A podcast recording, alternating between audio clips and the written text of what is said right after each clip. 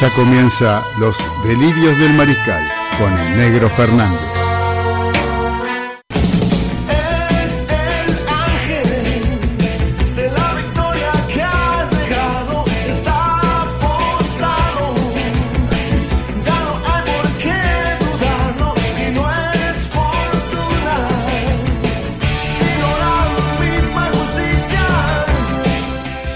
Muy pero muy buenas tardes para todos los mariscales que están escuchando Radio La Colectiva.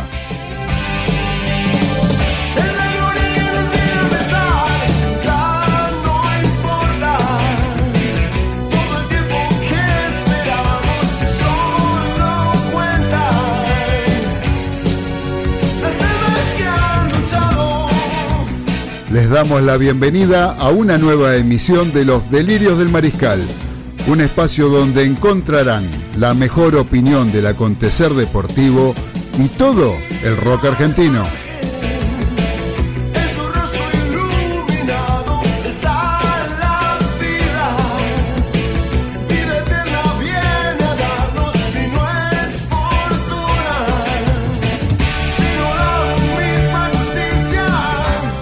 Mi nombre es Claudio Fernández y estamos como todos los lunes a las 19 junto al señor César Ceballos, Daniel Medina Baudino y Carlos Arias, compartiendo dos horas con lo mejor que trajimos para ustedes.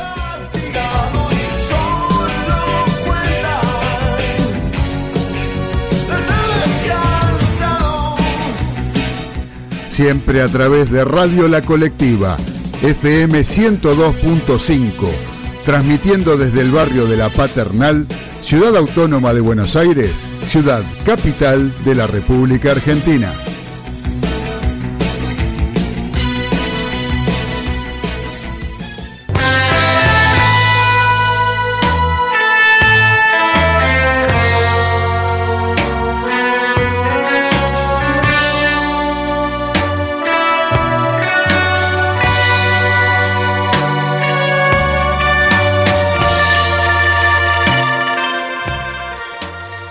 Placer de saludar a todos los mariscales que están conectados a esta nueva emisión de este programa que se emite a través de el aire de la frecuencia modulada 102.5 de la colectiva radio y para todo el mundo a través de internet por www.lacolectiva.org.ar desde donde nos podrán escuchar en todas partes del planeta Ahí se pueden poner a la tarde los lunes, depende del horario que sea.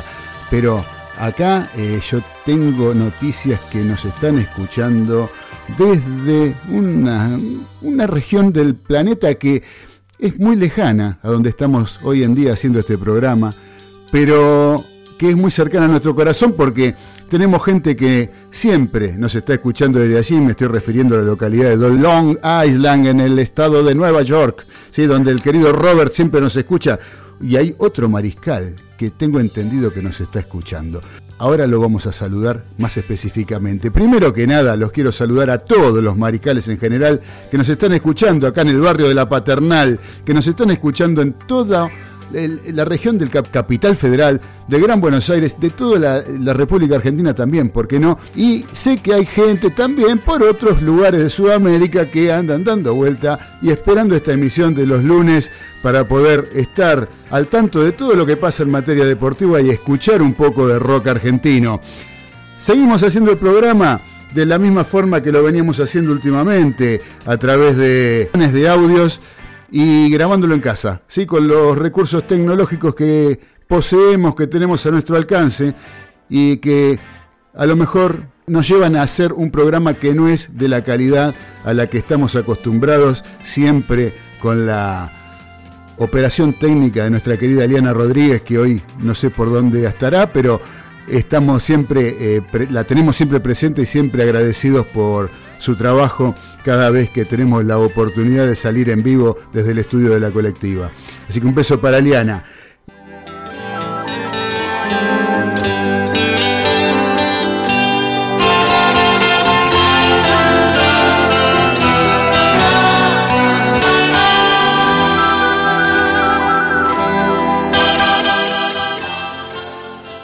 Vamos a seguir adelante con el programa y vamos a escuchar los títulos de los delirios del mariscal de este lunes.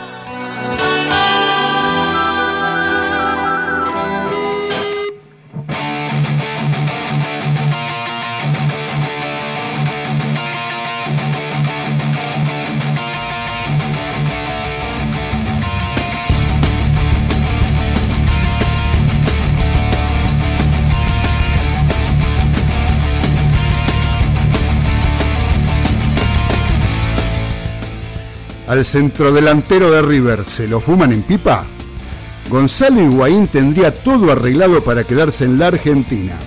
El delantero de la Juve está con su familia en el país y no volvería a la vecchia señora en Italia.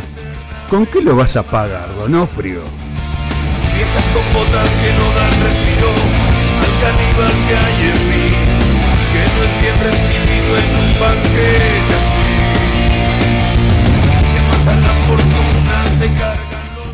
¿No nos veremos las caras en Austria?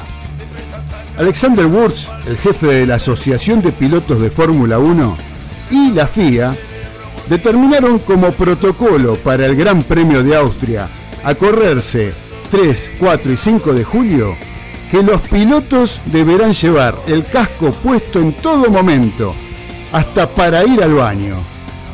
Duerman sin frazadas muchachos, pero el casco no se lo saquen.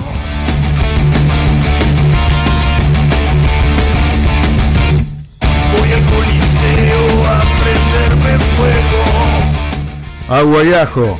Si se produciera un caso de coronavirus en la cuarentena, o en la carrera, mejor dicho, en la carrera de Fórmula 1, o durante los tres días que dura el evento, no habrá suspensión. Se corre sí o sí.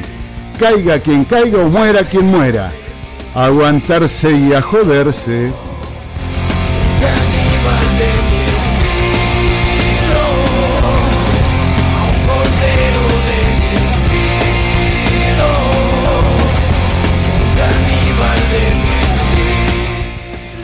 Impas para Pichot. Desilusionado por la forma en que se decidió la elección para determinar las autoridades de la World Rugby, Agustín Pichot dará un paso al costado y dejará su rol de dirigente tanto en esta institución como en el Sansar. Tampoco volverá a la Unión Argentina de Rugby. Conociéndote, ficha, ¿cuánto te puede durar la desilusión y te vas a quedar quieto?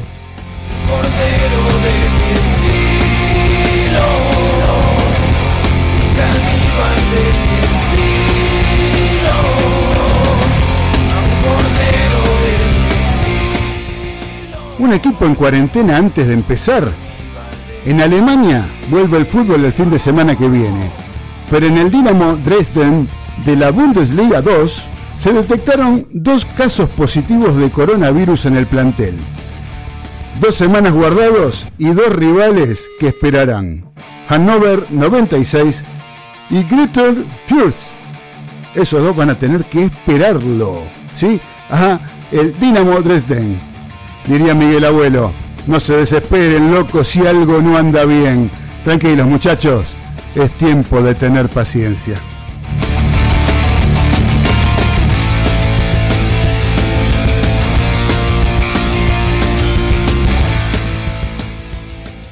Una nueva gambeta del trinche. El pasado 8 de mayo falleció una leyenda del fútbol rosarino, el querido Trinche Karlovich producto de la inseguridad en su ciudad, fue despojado de su bicicleta y golpeado en la cabeza para fallecer. Pobre ex jugador de Central Córdoba de Santiago del Estero. Pero seguramente, desde allá arriba, nos regaló un nuevo doble caño, la jugada que para muchos la inventó él. Ya está con prisión preventiva efectiva su asesino por el delito de robo seguido de muerte en calidad de autor y en grado consumado el trinche sigue haciendo justicia. Ya no con la redonda, pero sigue siendo justicia divina.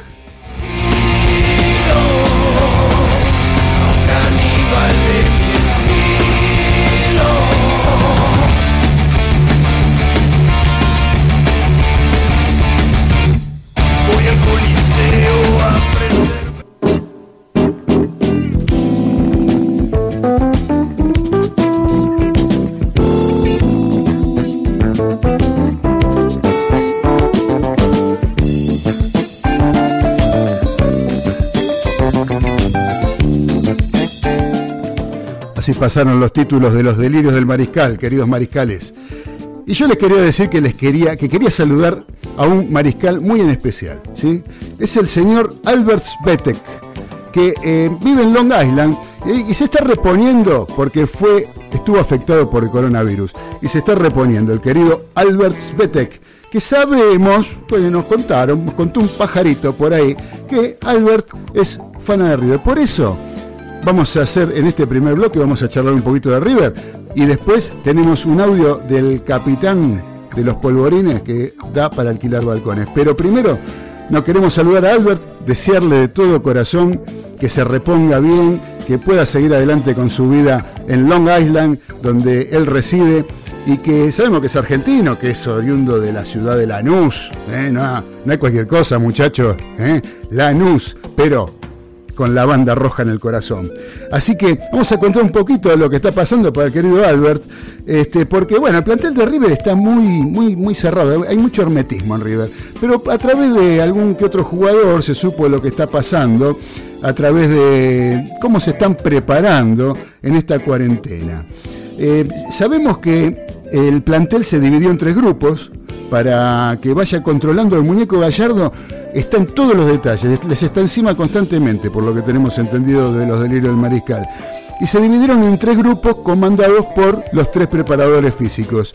Pablo Dolce, Diego Gamalero y Marcelo Tulbovich. Son los tres entrenadores físicos que están llevando adelante el entrenamiento de los jugadores que cada uno está en su domicilio.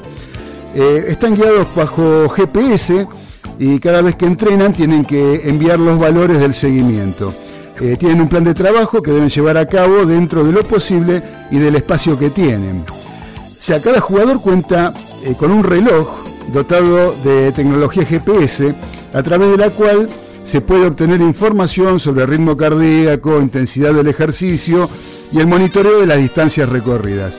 También el control de peso se transformó en una rutina, ya que el plantel debió adoptar una dieta estricta especificada por el cuerpo técnico. Antes de que se decretara la cuarentena, el club se encargó de igualar las condiciones de todos los jugadores. Lógicamente, los más experimentados, en especial los asentados en el país, viven en grandes casas con jardines y hasta cuentan con gimnasios propios. Sin embargo, los más jóvenes y quienes viven en departamentos la tuvieron más complicada. Por eso, se repartieron, según las necesidades, bicicletas fijas, pesas, elásticos y todos los elementos necesarios para afrontar la preparación en casa. Al final, todo dependió de la confianza entre jugadores y entrenadores, que según contaron ellos mismos, es absoluta. Eso por ahora tenemos con respecto a la preparación que está llevando a cabo River. Para la vuelta, digamos, cuando esto empiece a, circular la pelota nuevamente, cuando empiece a girar, como dice Kike Wolf, la caprichosa, eh, veremos que cuando finalice la cuarentena y las entidades correspondientes anuncien la vuelta al fútbol, los clubes deberán plantear una cuestión ineludible. Tras al menos un mes y medio de parate, todos los planteles necesitarán por lo menos una pretemporada de tres semanas para ponerse a punto físicamente. Eh, yo sé que, por mi parte, yo sé que eh, el caso de Donofrio, por el lado de Donofrio, la idea es de que no vuelva al fútbol hasta que no exista ninguna posibilidad que ningún empleado del club contraiga coronavirus, contradiciendo al presidente Alberto Fernández que habló de que cuando existan los test de coronavirus se podrían testear todos los planteles y volver al fútbol, pero sin público. Donofrio dijo que volver al fútbol sin público es una barbaridad porque sería un desgaste, o sea, River, por ejemplo, dejaría de percibir 100 millones de pesos por mes en calidad de abonos. No es poca cosa para un club de fútbol. 100 millones de pesos por mes. Es decir, tenés que abrir el estadio, tenés que pagar un montón de cosas y no tenés el ingreso de las recaudaciones, la verdad que eh, va a ser lamentable. Donofrio no quiere que comience el fútbol sin público. Los expertos en el área están preocupados porque no está de más aclarar que River, como todos eh, lo pudieron ver a lo largo de los últimos tiempos, no cuenta con un plantel muy extenso. Por eso no puede darse el lujo de perder jugadores en el camino por lesiones a raíz, de, la, de la mala preparación. A este problema de un plantel corto se le sumará otro en caso de que se tomen, que no se tomen las medidas adecuadas. Y los dirigentes no pueden formalizar nuevos vínculos a la brevedad. Ya ahora se vence el contrato de Ignacio Escoco. ¿sí?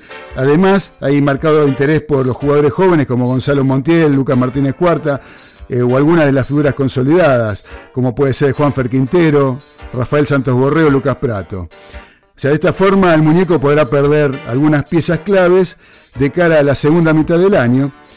Eh, y los profes del club ya están trabajando sobre esta inquietud, ya que el trabajo realizado por cada jugador en su casa no sería el, el adecuado para estar nuevamente en una cancha, sino el punto de partida para comenzar una preparación a la altura de las competiciones que el millonario debe enfrentar en el resto de 2020. Ahora, yo estuve eh, hablando con mi asesor, ¿sí? ¿Ustedes se acuerdan de mi asesor, cómo se llama?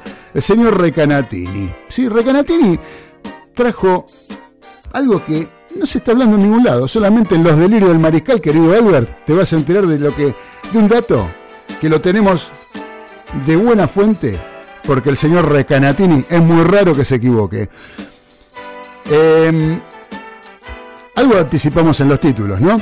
Pero Higuaín eh, está en la Argentina, está en Buenos Aires porque la madre está atravesando un problema de salud importante y por lo tanto eh, el Pipa eh, se vino antes de que empezara la cuarentena y se quedó en, en, la Argentina, no está en Italia, ¿sí? La lluvia no cuenta con él. Se queda acá y él está, digamos que en un 99% está confirmado que se va a quedar a jugar en River. No va a esperar a que termine su contrato que vence a mediados del año próximo. Ahora, uno dice, ¿cómo River va a pagar a esto? Eh, si no tenemos ningún tipo de, de ingreso, eh, River está, no está bien económicamente, está con deuda con muchos jugadores, los más jóvenes están cobrando, pero los que más cobran tienen una deuda considerable. Así que uno dice, ¿cómo hace? Bueno, aparentemente, según me cuenta Recanatini, la Juve estaría interesado en un jugador de River eh, por el cual pagaría una cuantiosa suma y eh, la rescisión de Higuaín vendría en parte de pago de uno de los jugadores que más admira el señor Daniel Medina Baudino, ¿sí? que es el jugador de River que el muñeco Gallardo le encontró una función importante, no solamente ya como centrodelantero como lo venía haciendo en las divisiones menores, eh, sino que va a hacerse jugar como mediocampista a el señor Julián Álvarez. Julián Álvarez sería el, la moneda de cambio que River usaría para que Higuaín venga eh, como centro delantero. Piensen que arriba se le puede ir Escoco, se le puede ir Prato, se le puede ir Rafael Santos Borré. Eh, todos delanteros, de los cuatro que tiene, el único que quedaría sería Suárez. Por lo tanto, tendría que incorporar, si se le van esos tres, se le va, va a tener que incorporar un centro delantero. El elegido sería Pipa Higuaín, ya habló con Gallardo, habló con Donofrio, esto lo dijimos como hace un mes ya, en los delirios del mariscal, que estaba, que ya había hablado y había posibilidades. Bueno, cada vez esas posibilidades están más cercas. Y la moneda de cambio, ya les digo, sería Julián Álvarez, por el cual River recibiría por ese porcentaje del pase de Julián Álvarez que estaría yendo a la Juve, la rescisión de contrato de Higuaín y recibiría parte dinero por el paso de este juvenil. Así que bueno, esa es una noticia para Albert. Y para el regreso del fútbol, Gallardo va a probar 14 jugadores juveniles de categorías 2001 y 2002. 7 ya están designados para jugar en reserva eh, y los otros 7 estarían a prueba para ver si pueden formar parte del plantel superior de River Plate. Ahora, digamos, son 14 jugadores, 14 apellidos nuevos. ¿Están empezando a dar frutos todo esto de que venía siendo Gallardo del planteo integral con respecto a todas las divisiones del club, en cómo trabajar, en cómo este, llevar adelante eh, los entrenamientos y las formas de juego y las prácticas para que los jugadores estén preparados para jugar en la primera de River? Eso siempre fue, es un ruego que siempre hago para los clubes en general, de que formen jugadores y que lleguen a jugar en la primera de su club. Veremos qué pasa. Por lo pronto River va a, formar, a um, probar 14, de los cuales 7 ya están designados para jugar en lo que es la división reserva. Abrazo Albert, lo mejor para vos que te repongas muy pronto de esta maldita enfermedad que te tuvo a mal traer, pero sabemos que te mandamos toda la fuerza desde acá para que salgas adelante y que desde los delirios del mariscal podamos ayudarte por lo menos dándote la información de tu querido River Plate.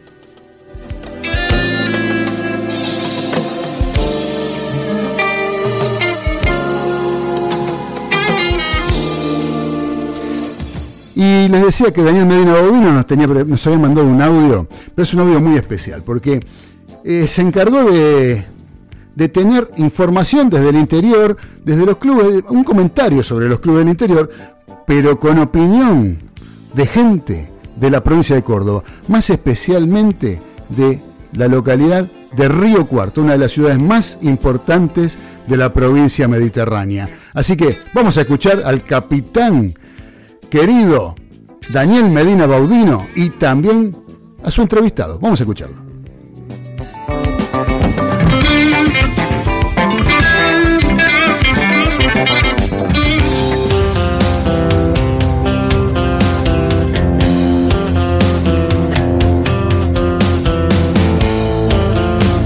¿Qué tal mariscales, delirantes?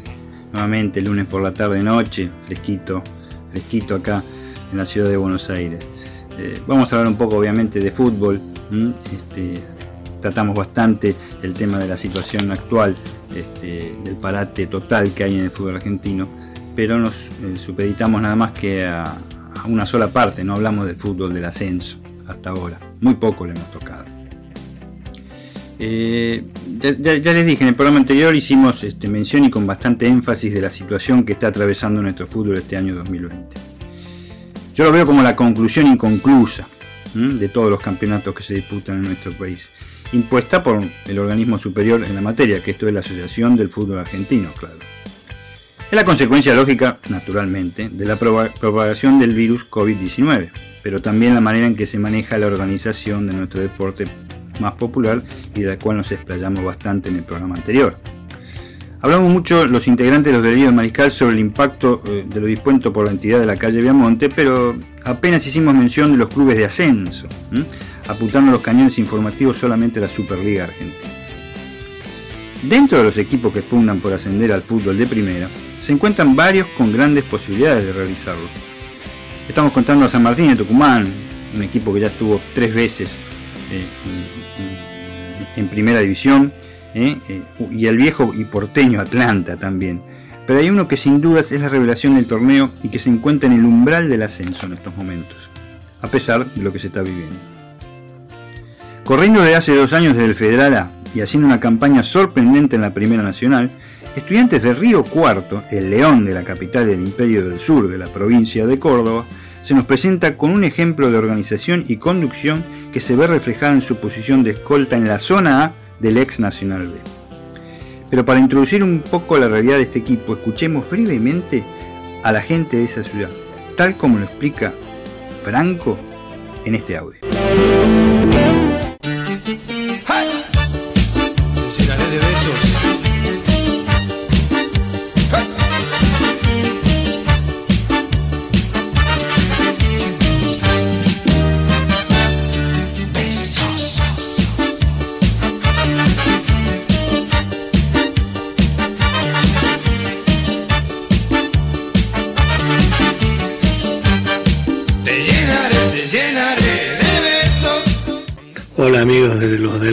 Mariscal, eh, les hablo desde Río Cuarto.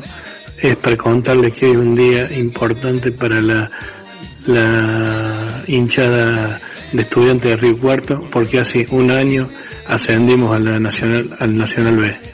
Le ganamos a Sarmiento de Resistencia Chaco 2 a 0. Eh, bueno, eh, desde ahí ha sido una tarea bastante importante del técnico y del equipo, ya que el 80% de ese equipo siguió eh, en, el, campeonato y eh, se apostó eh, a, tratar de mantener la categoría y ahora estamos la hinchada está con muchas expectativas ya que los resultados fueron buenos y estamos cerca de, de poder de, de, estar adelante en el campeonato y eso ahora eh, nos abre buenas expectativas tanto para el reducido si se juega y o eh, para un eh, hipotético ascenso a la Superliga. Esto estamos viviendo unos momentos impresionantes a nivel de hinchada.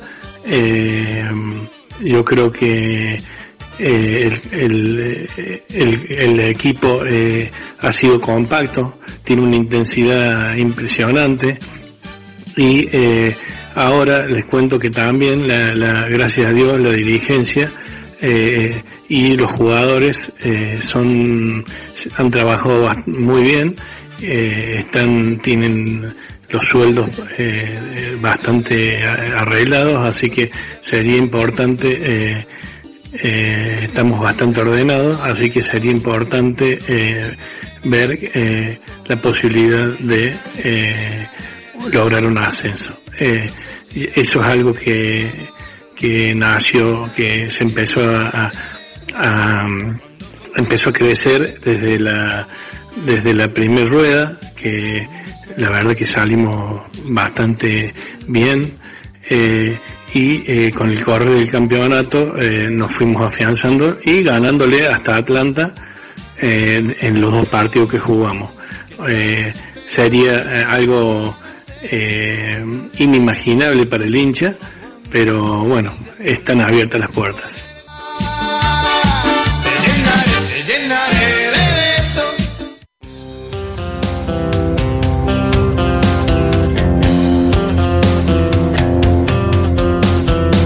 Y sí, tal como lo dice Franco, ahí en Río Cuarto, las puertas están abiertas. La expectativa de esta ciudad cordobesa es enorme. ¿eh? solo aplacada y dejada en un segundo plano por las razones obvias de la pandemia. Con un plantel comandado técnicamente por Marcelo Vázquez, este técnico y exjugador mendocino, que tuvo en casi toda su carrera la hizo en equipos mendocinos, es el mismo que los hizo ascender del Federal B al Federal A y del Federal A a la Primera Nacional. Mantiene el 80% de los jugadores que obtuvieron ese ansiado ascenso ante Sarmiento de Chaco hace un año como lo recuerda Franco, y con pocas incorporaciones, lo que lo convierte en un plantel humilde, no tan costoso, que rinde el 100% y que sigue soñando a pesar de todo. La directiva de la Asociación Atlética Estudiantes, así es el verdadero nombre, dispuso que todos los jugadores permanezcan en cuarentena en la ciudad, aún los que residan habitualmente. 14 de ellos viven en un complejo de viviendas en donde también vive el preparador físico. Eso facilita el tratar de mantener el mínimo estado para la tan ansiada vuelta al ruedo. Esa es la cuestión de la vuelta al fútbol. Pero toda la onda positiva y envión que tiene esta entidad mediterránea se circunscribe a la definición del campeonato por parte de la AFA. Se ha dejado entender que la definición será en la cancha y con un montón de hipótesis de cómo cerrar el torneo. La más nuevita de todas que tenemos, que la que suena en este momento, en cuanto a la disputa, es un cuadrangular entre los dos primeros de cada zona. Esto sería por la zona A Atlanta y Estudiantes de Río Cuarto y por la zona B San Martín de Tucumán y Defensores de Belgrano. Hay una propiedad fuerte en este sentido porque es muy nuevo, de que uno porque uno de los vicepresidentes de la AFA es precisamente el presidente, la persona que preside al Club Defensores de Belgrano y está haciendo bastante fuerza en este aspecto, aunque se ve difícil la situación. Pero también están las voces en conjunto, no era así en primera instancia, que lleva adelante el Club Atlético Atlante y San Martín de Tucumán como líderes de ambas zonas, para que los dos, los dos ascensos sean directos, sin necesidad de definirlos en las canchas, y es lo que más está sonando hoy. Tengamos en cuenta que todas estas decisiones a tomar para el futuro del fútbol de ascenso son de equipos de renombre en la Primera Nacional. No me quiero ni imaginar los de Primera B Metropolitana, C, D, Federal A o Regional B, de las cuales prácticamente no se ha decidido nada, a pesar de que la mayoría de esos torneos ya tiene su campeón del certamen de apertura. Y tampoco podemos ignorar los bajos presupuestos que tienen esas categorías y de cual ya se ha hablado en este programa. A todo esto hay que sumarle que la Asociación del Fútbol Argentino, ustedes recuerdan la famosa frase de Dante Panzeri, el fútbol es la teoría de lo impensado. Yo le agregaría, y sin ofender al gran periodista, que la Asociación del Fútbol Argentino que es la gobernadora de nuestro fútbol, no tiene teoría, es lo impensado en todas sus acciones. La editorial que quisimos reflejar es la, ilusión, la esperanza, el deseo de que para mí es el verdadero hincha del fútbol, que es el hincha de los torneos de ascenso. Eh, lo tratamos de demostrar centralizando la idea en estudiantes de Río Cuarto, con sus directivos, su cuerpo técnico, sus jugadores, todos de bajo perfil, excepto uno, y que se acomodó rápido en ese sentido. Y por sobre todo con una ciudad que lo sigue todavía impactada por su gran e impensada campaña. Nunca Río Cuarto había tenido representantes de fútbol en cuanto a equipo con tanta valía hasta el momento. Y recordemos que es generadora de grandes jugadores. El más grande para mí de todos fue el payasito del mar, que sale de estudiantes de Río Cuarto, o Héctor Pitarch, que brilló en San Lorenzo de Almagro en 1972 al 75, luego en River Plate, Unión de Santa Fe, integró cuerpos técnicos de River Plate también. Eh, tenemos a Irigoyen, que fue delantero de San Lorenzo de Almagro también en la década del 70, y también tenemos a Gaby Pereira, jugador de River y jugador de San Lorenzo de Almagro. Como así también se podría citar a Franco Constanzo, arquero de River y campeón varias veces con River Plate. Río Cuarto en ese sentido ha suministrado y suministra varios jugadores ¿eh? que se insertan en el fútbol profesional. Pero recordemos que es un equipo del ascenso y recordemos que va a ser muy difícil en cuanto a las decisiones que va a tomar la AFA, qué es lo que va a ocurrir. Vamos a tener que esperar. Esperemos que el sueño en Río Cuarto, como en otros equipos, puedan seguir soñando, valga la redundancia, y por ahí se da lo que dijo Franco, o como lo expresa ahora él, al cierre de esta.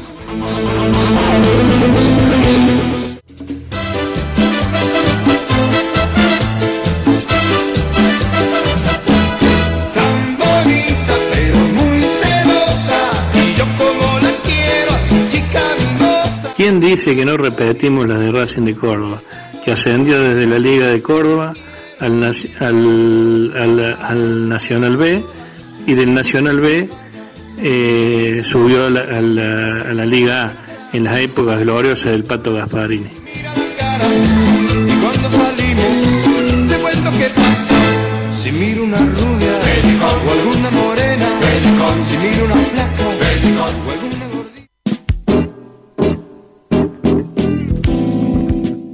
Muchas gracias, querido Dani y Franco, desde la ciudad de Río Cuarto, desde donde aprovechamos para escuchar un poco a un oriundo de esa ciudad, como Miguel Conejito Alejandro, cuartetazo cordobés tuvimos, aparte de escuchar una voz cordobesa de una de las ciudades más importantes del interior de nuestro país, como es Río Cuarto.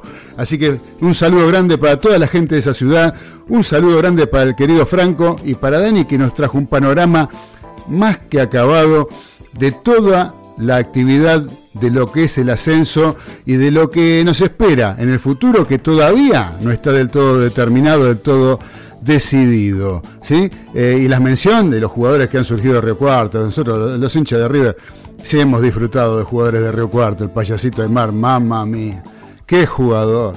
¿sí? Guille Pereira y Franco Constanzo, un arquerazo. Bueno, en fin, eh, Pitarch, qué sé yo, no sé, hay tantos. Así que, grande, eh, estamos atrasados con el tiempo, pero quería mandar un gran abrazo, en especial a Franco de la localidad de Río Cuarto. Vamos ahora a escuchar un tema musical, ya que estuvimos acá con el capitán Daniel, escuchando su editorial, le pedimos que nos eligiera un tema musical. ¿Y qué eligió? Escuchó um, un, un, señor, un pibe que recién empieza, un pibe se llama, no sé si lo conocen, se llaman Carlos Alberto García Moreno, creo que es. Carlos Alberto García Moreno. Sí, creo que se hace Charlie García, creo que se conoce. Bueno, eh, Demoliendo Hoteles es el tema. Vamos a ponerlo para que el capitán de los polvorines esté contento junto con Franco de Río Cuarto, con Albert en Long Island y con todos los mariscales que están presentes en esta emisión de lunes desde la colectiva FM 102.5.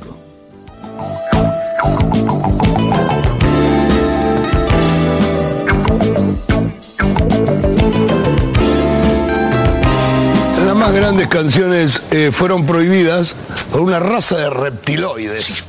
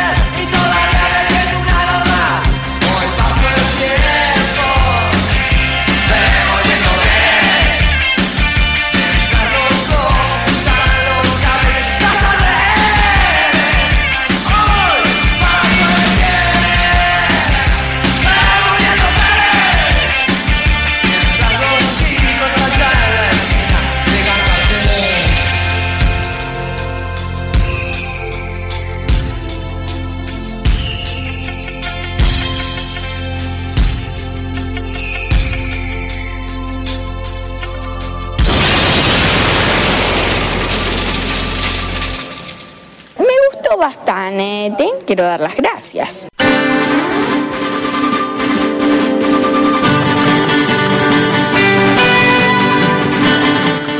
¿Usted cree que las series de televisión son solo un entretenimiento para pasar el rato?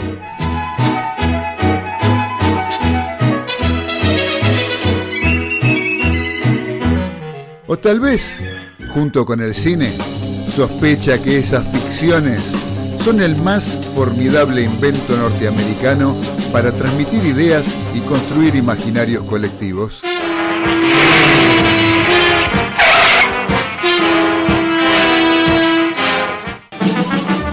Entonces, escuche los viernes de 21 a 22 horas por la colectiva FM 102.5 Series Retroponderosas, las series de ayer con la mirada de hoy. Un programa que le explicará la historia de Estados Unidos por el sector menos visitado, las series de TV.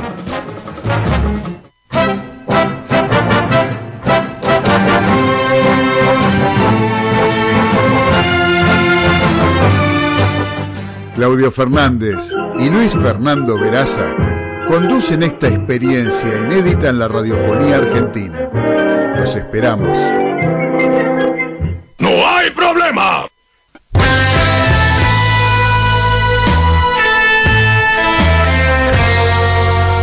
Los delirios del mariscal a través de Radio La Colectiva FM 102.5.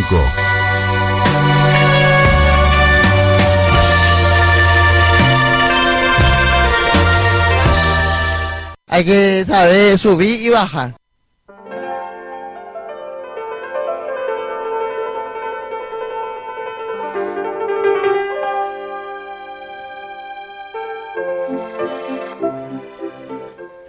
Continuamos en los delirios del mariscal a través de FM 102.5 y a través de www.lacolectiva.org.ar para todo el mundo a través de internet.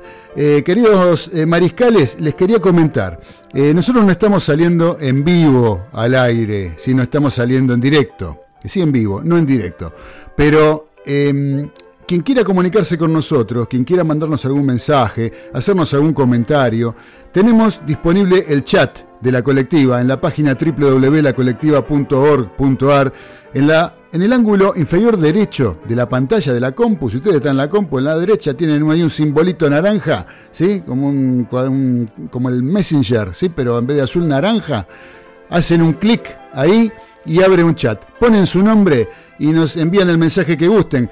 Nosotros vamos a estar con el chat abierto y disponible como para poder contestar cualquier inquietud que ustedes quieran evacuar a través de ya sea del deporte o alguna opinión o algo que quieran compartir eh, a través de este programa. Recuerden, el chat de la radio, ángulo inferior derecho de la pantalla, van a encontrar el icono naranja y hacen clic y nos ponen su nombre o un seudónimo o lo que ustedes gusten o no nos ponen nada y escriben una opinión. ¿sí? Nosotros, bienvenida se va a hacer por nosotros para poder contestarla y poder este, estar en contacto con todos ustedes. Ahora, estamos medio atrasados con el tiempo, ¿sí? en este segundo bloque venimos medio atrasados, vamos a escuchar la opinión. Nosotros en primer bloque hablamos de River, ¿sí? ya hablamos de River para el querido Albert, que está en Long Island, pero y para todos los mariscales, ¿no? solamente para Albert. Albert, no te hagas el canchero tampoco vos, ¿viste? Que te piense que es para vos solo el programa. No, esto es para todos los que están escuchando. Vamos a escuchar ahora la actualidad boquense, la otra vereda, qué pasa por la ribera. Y para eso lo tenemos a nuestro especialista, al señor Ezequiel Galito, que nos mandó este audio como para que disfrutemos de lo que está pasando, además de algunas otras cosas que también nos comenta que tienen que ver con el deporte en general. ¡Cambiame la música!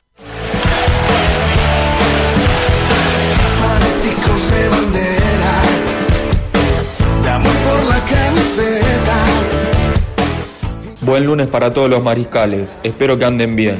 Con respecto a la actualidad azul y oro, tengo para comentar que Boca quiere llegar al millón de socios, por eso se crearán los consulados, agrupaciones de socios internacionales que viven fuera de la Argentina, reconocidas por el club y paralelamente una nueva categoría de asociado, la de socio internacional.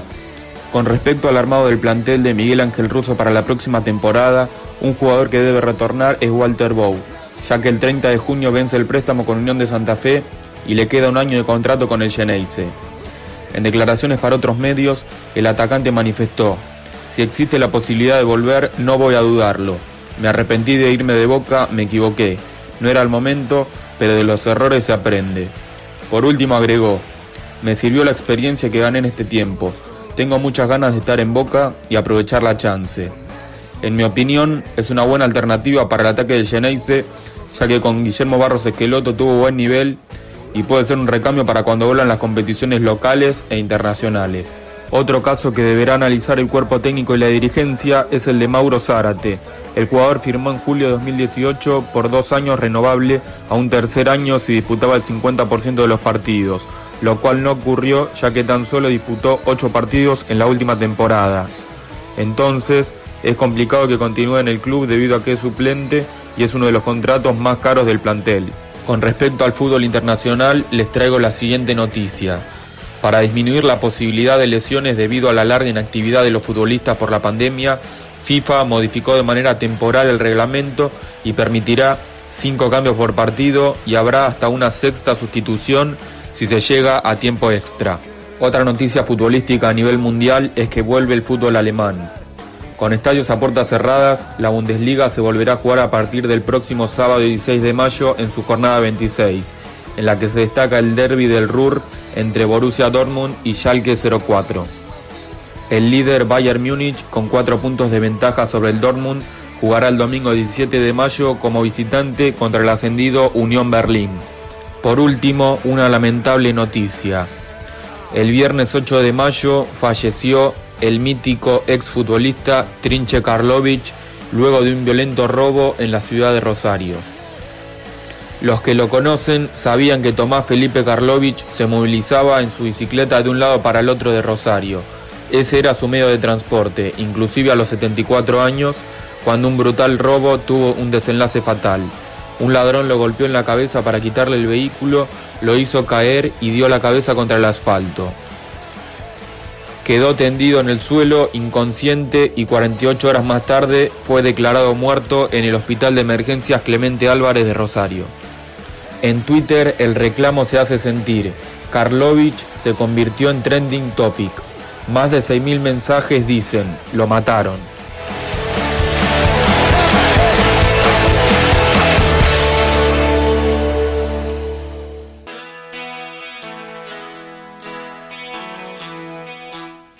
Muchas gracias, querido S. Muy bueno tu informe, donde rescaté algunas cosas, ¿no? Sobre todo, por ejemplo, el tema de los cinco cambios que propuso la FIFA es una propuesta, todavía no está determinado. Hay cortocircuitos en el tema. Eh, lo que es la Conmebol no quiere aceptarlo. Y, por ejemplo, Miguel Ángel Russo, el entrenador de Boca, salió diciendo que sería disparatado hacer cinco cambios por equipo. La verdad que es una barbaridad. Pensando en el fútbol sudamericano, es casi una locura, yo diría. Con los tiempos que tardan en hacer los cambios, que va ganando, ¿se imaginan el que va ganando? ¿Sí? Perderse al mínimo cinco minutos haciendo cambios. ¿sí? Al que va ganando que tarde se sacan la canillera, lo que hablábamos en el programa pasado. Bueno, en fin.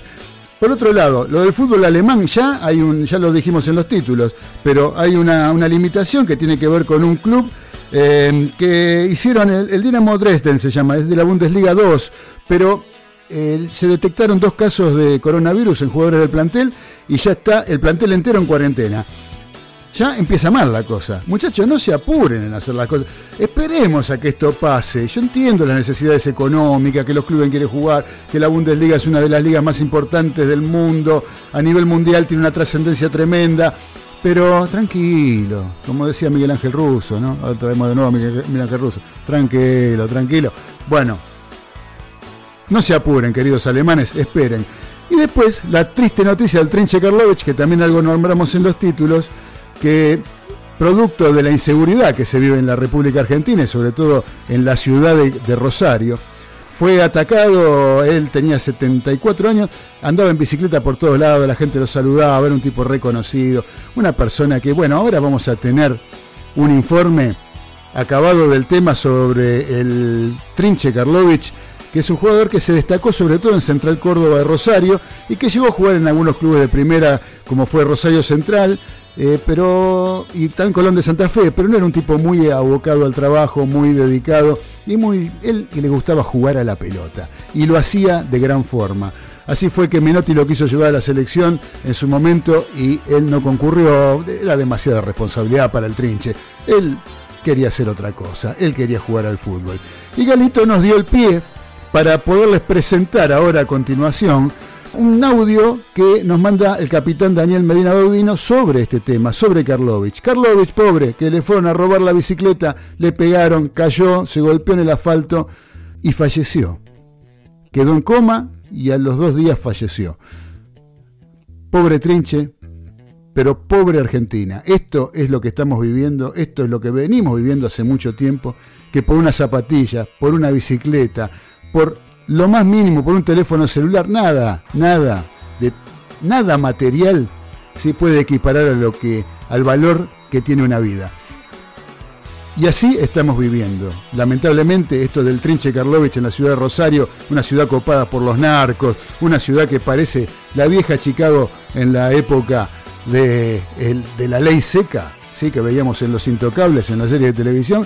Bueno, así es Rosario. Y lamentablemente se nos fue un gran jugador, alguien que el capitán Daniel Medina lo vio jugar. Y por eso nos manda este informe, un informe que realmente da para sentarse y escucharlo tranquilo. Préndase un cigarrillo, tómese un café, un whisky, un mate, una cerveza, lo que usted quiera, sírvase, porque ya viene Daniel Medina Baudino y no se pierdan esto que sigue.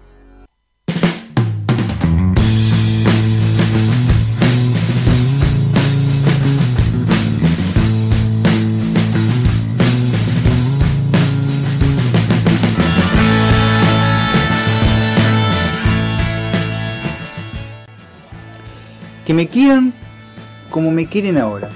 Voy en bicicleta por todos lados, a pesar de que ya estoy grande, voy en la bici por todo Rosario, a cualquier lado que se me ocurra, me saludan, me tocan bocina de los colectivos, de los taxis, la gente que sale de los kioscos, los diarieros y todo eso.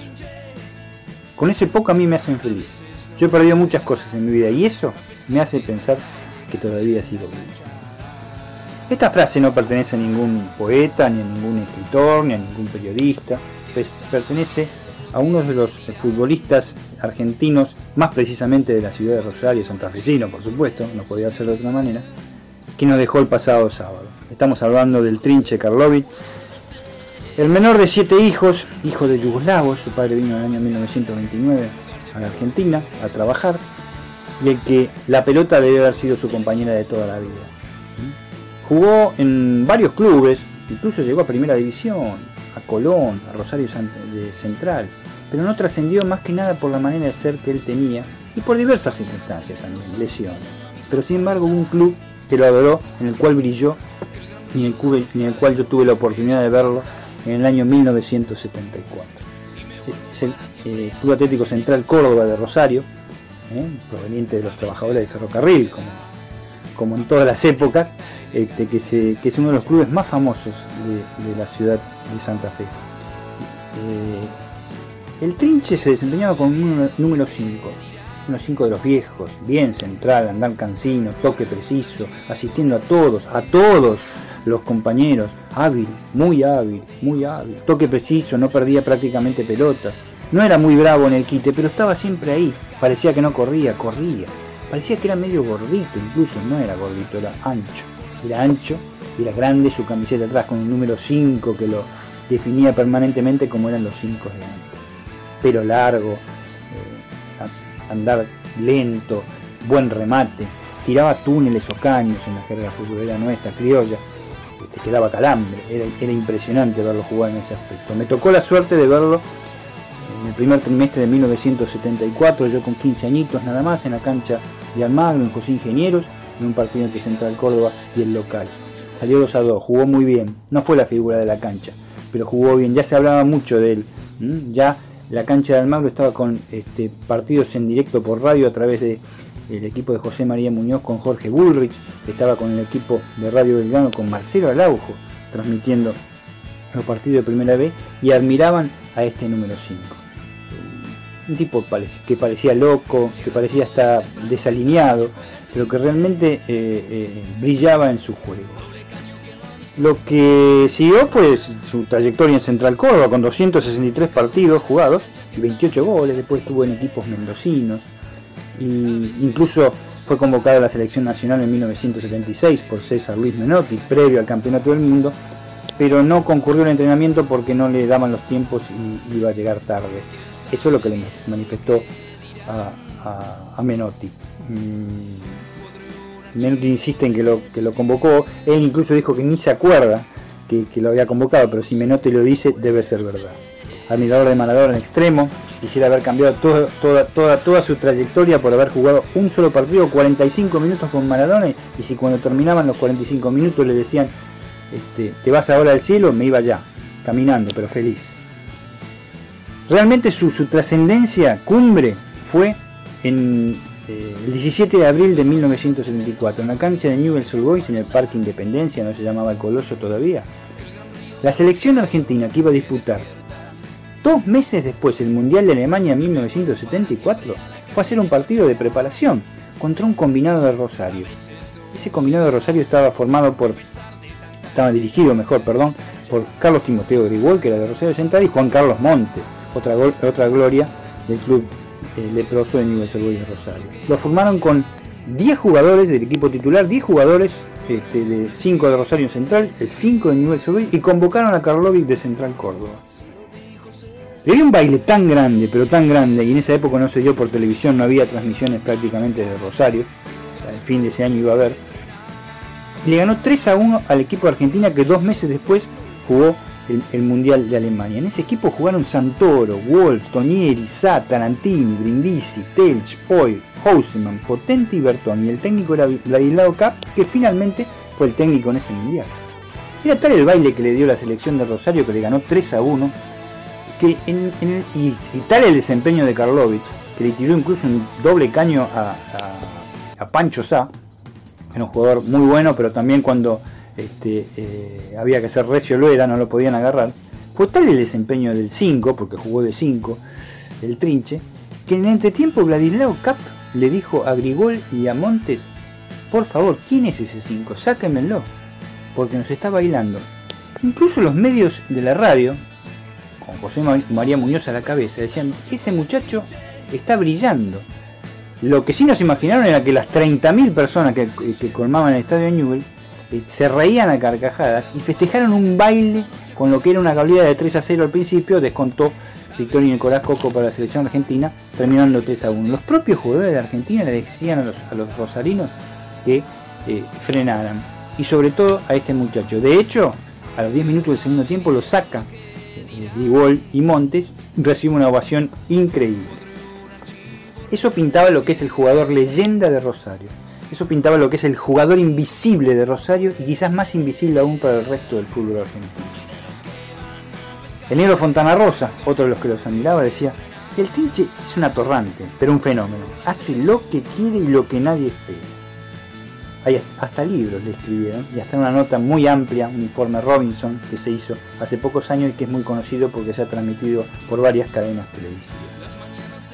Tuve la suerte de, verlo jugar en un gran 5, no pudo trascender nunca en ningún club más importante que Central Córdoba, pero realmente él hacía lo que quería, jugaba como quería y hacía el entrar en la cancha para él era divertirse, nada más. Y cuando no se divertía, no jugaba. Por eso algunos, lo tildaron de poco profesional o que no tenía apego a entrenamientos. No, se, no está probado eso. Su vida luego fue mm, como cualquier otro ser normal, pero era muy querido en Rosario. Incluso hay eh, paredes pintadas en toda la ciudad de Rosario. En vez de hacer grafitis protestando por algo o grafitis con algo lindo, está pintado en muchas de esas paredes el trinche Karlovich por cualquier hincha de cualquier club de Rosario, llámese de News o de Rosario Central. Fíjense que, qué tema, ¿no? Que se unen para ese caso. Nos dejó el sábado, nos dejó con 71 años, nos dejó por las razones ya enumeradas, por lo triste que se está viviendo la situación de manera este, de seguridad en la Argentina. Pero se ha recordado como uno de los mejores jugadores del fútbol argentino aunque en el ostracismo por ahí, porque muchos no lo habían podido ver. Por eso es el jugador invisible como se lo, se lo, se lo bautizó. Y gracias a Dios, quien les habla, muy jóvenes entonces, pudo verlo aunque sea un partido en la misma cancha de fútbol. Yo ando en bici por todos lados, por todos Rosario, todos me saludan, cualquiera, me levanta la mano. Para mí, eso es lo más, lo más grande que hay. Me hace pensar que todavía sigo vivo. Así lo dijo el Trinche Karlovich a Radio de Villa Trinidad, Santa Fe. ¿Y saben qué? No sabían por qué le decían Trinche. Y nadie sabe por qué le pusieron Trinche.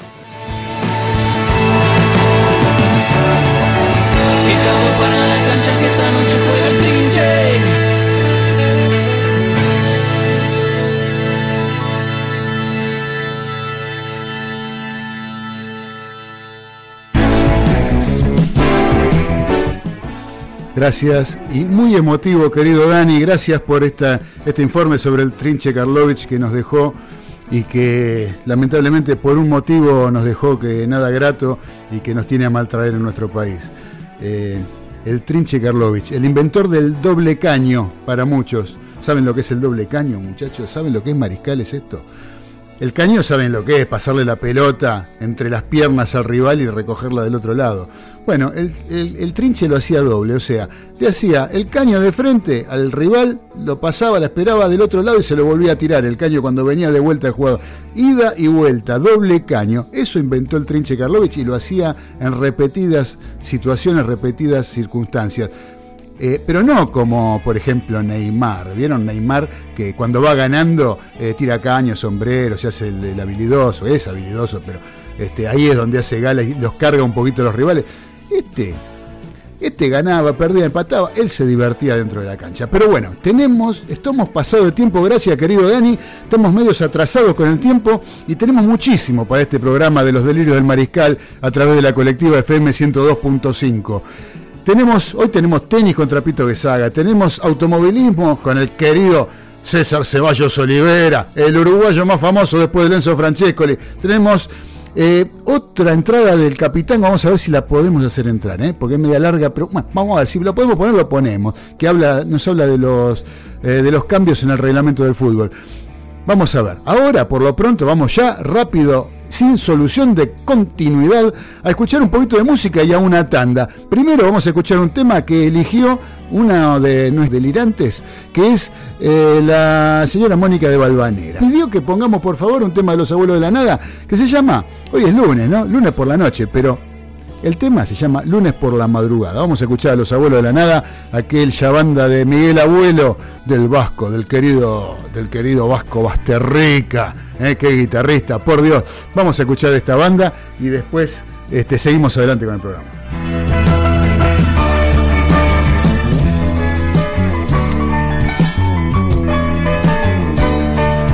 ¿Pero qué quiere? Después de 30 años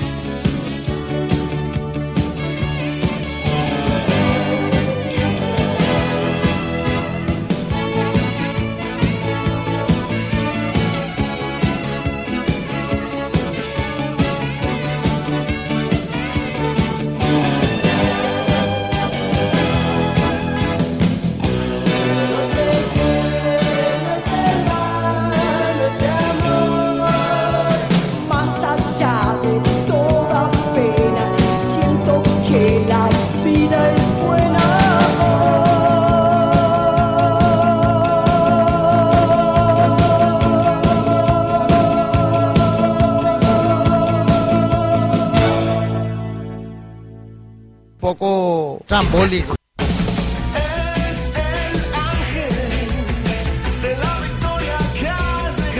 ¿Qué escuchás los lunes a las 19? Esto Aún con Messi pudo haber alguna preocupación mejor de ataque. La Argentina filtró dos, tres pelotas en el primer tiempo. o esto.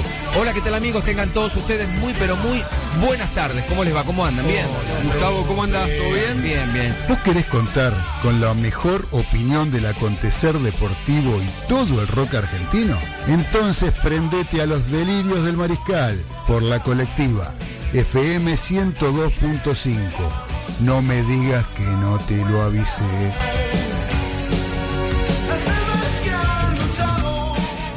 No lo sé. Todavía no soy grande. Debo esperar.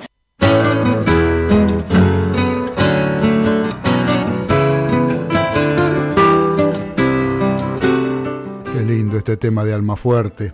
Motivo Ciudadano se llama esta que estamos escuchando de Cortina.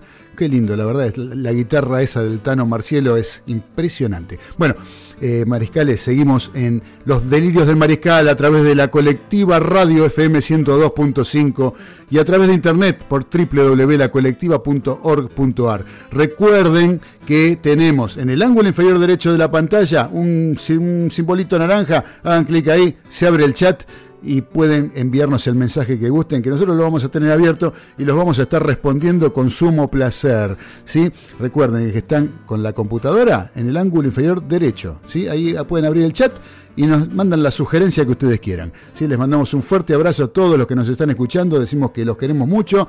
Ya se nos pasó la mitad del programa, estamos atrasados con todo, por eso en este bloque que ya está arrancando vamos a escuchar a nuestro querido eh, uruguayo más famoso después de Enzo Francescoli, el sobrino de ese recio marcador central de Peñarol de Montevideo llamado el Indio Olivera en la década del 80, gran campeón con el aurinegro.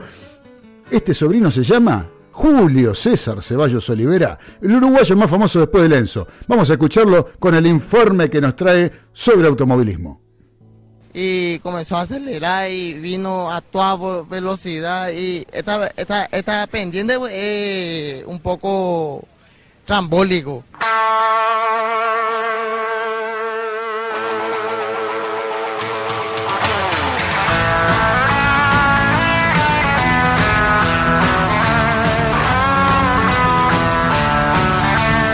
Hola Mariscale, ¿qué tal? Buenas noches. ¿Cómo andan todos? Bueno, espero que anden todos bien. Este, bueno, vamos a hablar hoy, en el día de hoy, vamos a hablar un poquito de, de la Fórmula 1 y bueno, en esta fecha en mayo, este, como sabemos, un primero de mayo, en el año 1994, este, se fue de este mundo Ayrton Senna y qué mejor que dedicarle unos minutos a, a 26 años de su partida, ¿no? Que actualmente y después de tanto tiempo siguen apareciendo cosas, historias, anécdotas, increíbles, increíbles, del año 93, que fue su último año en McLaren. Eh, vamos a hablar de, de, todo lo que pasó ese fatídico este, primero de mayo del año 94. Y te vamos a empezar por el deporte en sí, ¿no? Por, por el deporte automovilístico, que, que, como yo siempre escucho hablar a los pilotos, que el deporte en sí, el automovilismo, es un deporte de alto riesgo, ¿no? Y no es eh, un deporte donde uno puede elegir este, en algunas situaciones difíciles ciertas cosas. A veces pasan y pasan porque el deporte en sí es un deporte riesgoso. Ayrton Senna da Silva nos deja en, en, el año 94 con una madurez tremenda. O sea, si ustedes a mí me dan a elegir de todos los Ayrton Senna que vi, desde que debutó en la Fórmula 1 del año 84 hasta la época, yo me quedo que Ayrton Senna debería haber tenido un accidente grave, que los tuvo, pero no pasó nada allá por los años 90, donde yo iba primero y, le, quería sacar una vuelta a su compañero de equipo y chocaba solo, o por querer ganar una pole, una pole position que era, que era su especialidad, es el hombre poleman en la Fórmula 1 históricamente, tuvo muchos años, ¿no? Primero era imposible de superar. Entonces este era un tipo que, era eh, temperalmente era siempre el primero, ¿no? Entonces Yo creo que se mató increíblemente cuando más maduro estaba, cuando más entendía todo, cuando mejor estaba mentalmente, no lo sé, porque creo que no estaba muy bien mentalmente, estaba preocupado por todo lo que pasó. Y es lo que le voy a contar ahora. Porque no es que se mató solamente porque tuvo un problema el auto, un problema en la columna de dirección, sino lo que sucedieron fueron otras cosas técnicas. Este, que ahora se las explico en, en dos minutos.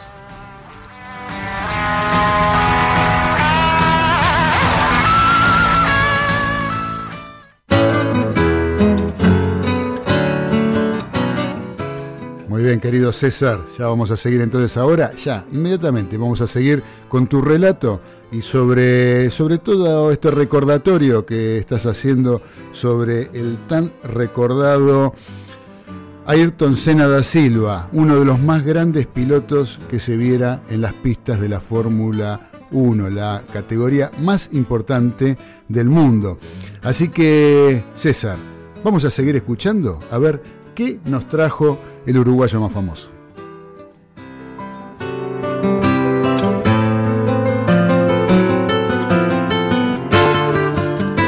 Hizo pasar en un 60 entre 80 kilómetros por hora.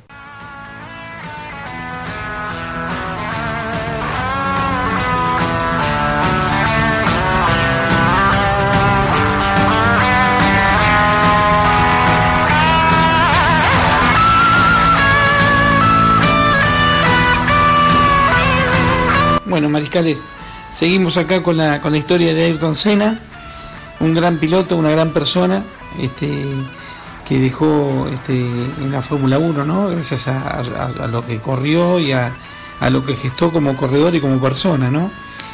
Ayrton Senna, en el año 94, como él- cuando él se pasa a Williams, del año 93, después de un año muy complicado, el 93, donde este, al perder los motores eh, Honda, este, McLaren empezó a alquilar motores Ford, pero como había un contrato con Benetton, Ford no le daba los mejores motores. Bueno, Ayrton fue probando en el 93 distintos motores que usó McLaren, como Lamborghini, como Ford, como Peugeot, que fue el motor que después usó McLaren en el año 94, decidió ir a la escudería donde él se inició en la Fórmula 1. O sea, Ayrton Senna corrió en la Fórmula 1 y fue tester de Fórmula 1 por primera vez en el equipo Williams.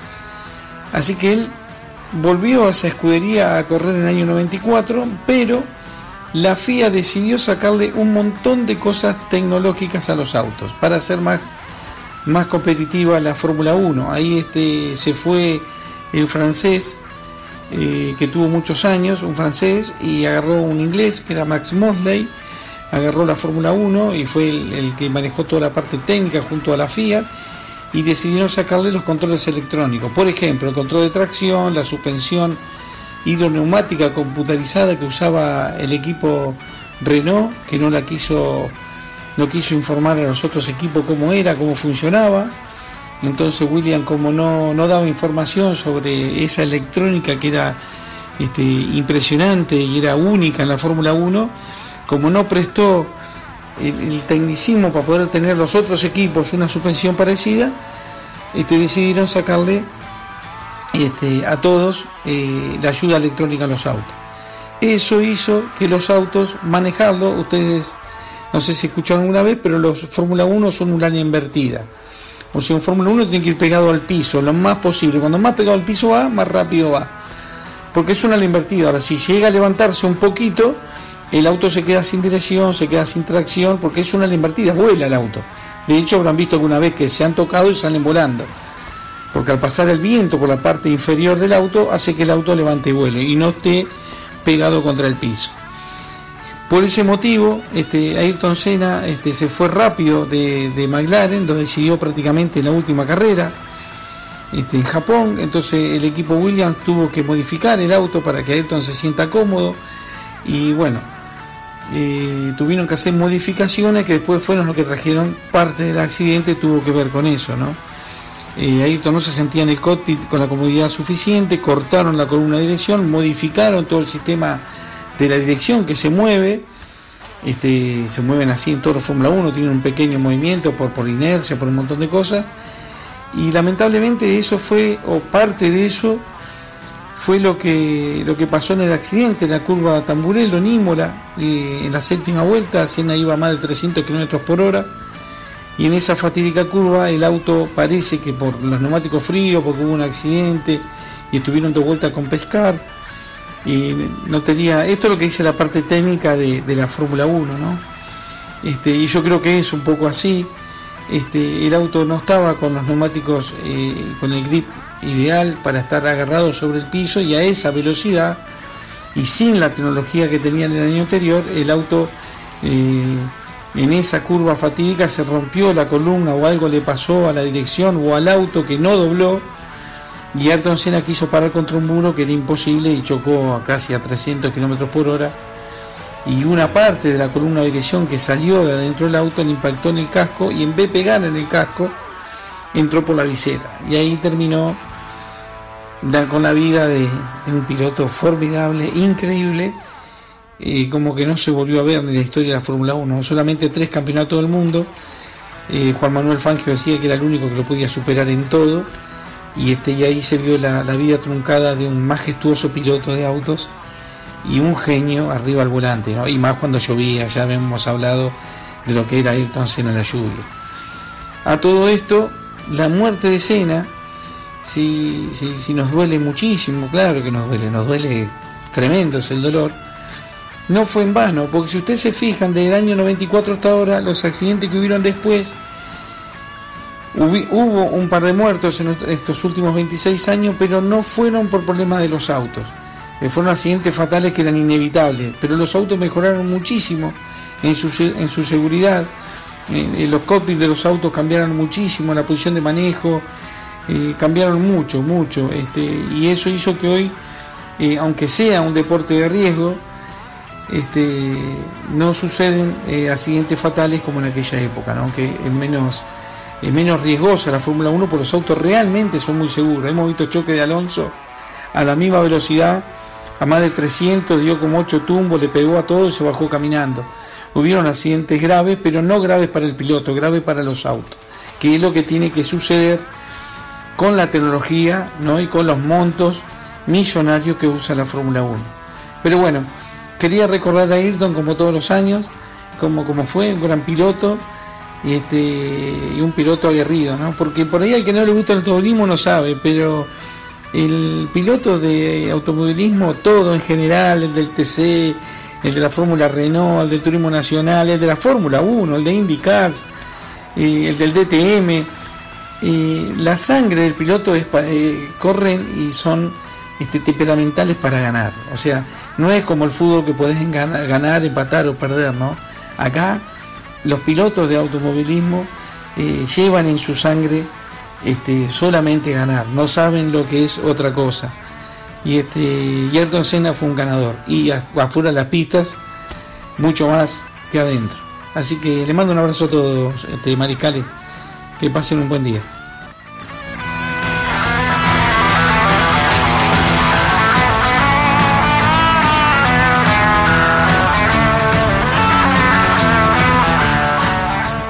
Y él voló y se estrelló acá por la pared y se reventó todo.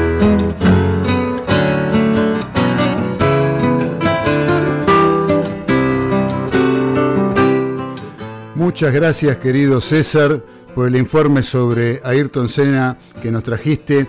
Realmente muy eh, enriquecedor todo lo que nos comentaste sobre este gran piloto de la Fórmula 1 que tuvo un final fatídico.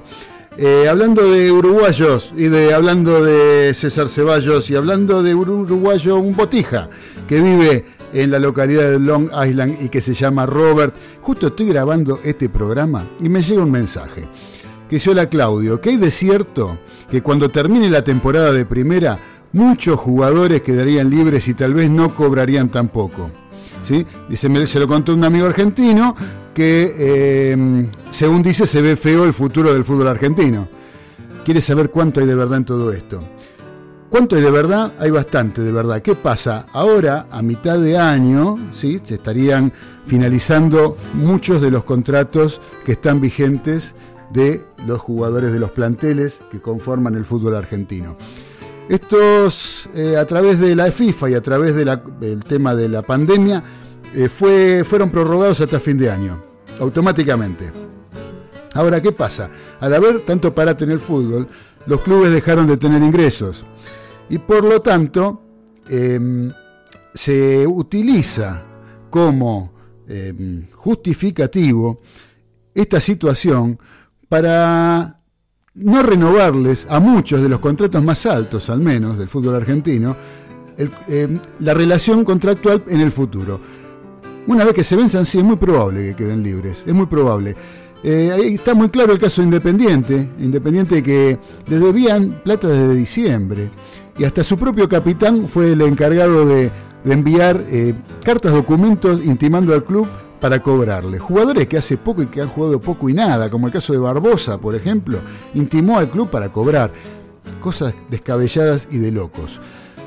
Por eso es que se han tomado medidas como el anular los descensos durante dos años. ¿sí? va a haber ascensos, pero no descensos en ninguna categoría. Una cosa de loco, realmente tremendo lo que las decisiones y cómo pretenden paliar la miseria y las miserias de los dirigentes del fútbol argentino. Le están echando la culpa al coronavirus, ¿sí? ¿Qué tiene? Yo no voy a decir que no tiene incidencia, tiene incidencia, pero los directivos del fútbol argentino vienen haciendo mal las cosas hace rato, haciendo contratos que no pueden pagar de ninguna manera, por más que el fútbol hubiera seguido.